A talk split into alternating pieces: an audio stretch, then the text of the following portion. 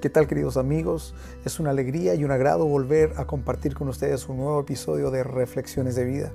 Un espacio para meditar y para conocer más de Dios y cómo éste obra en favor de nuestras vidas. Quiero compartir con ustedes una lectura en el Salmo 37, versículo 3. Dice, confía en Jehová y haz el bien, y habitarás en la tierra, y te apacentarás de la verdad. La palabra confía, queridos, es muy interesante. Su raíz proviene de una palabra que significa postrarse boca abajo en el suelo. La idea es que la persona está totalmente indefensa.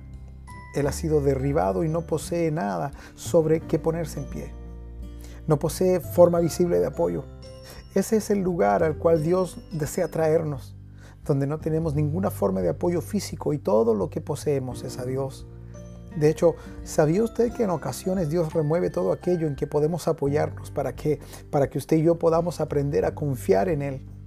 Cuando estamos en esta posición, la fe no es más tan solo una opción ni un lujo, sino una necesidad.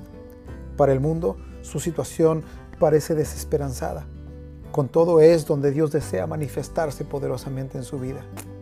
¿Siente que se encuentra hoy en una situación sin esperanza? Lance una moneda al aire. Como notará, esta caerá sobre cara o escudo. De la misma forma, el temor y la confianza son dos lados opuestos de la misma moneda. Cuando usted lanza al aire su situación en su mente, usted puede escoger temer a lo que va a suceder o confiar que Dios se encargará de cuidarle. Sea muy bendecido y que su confianza esté puesta en Dios.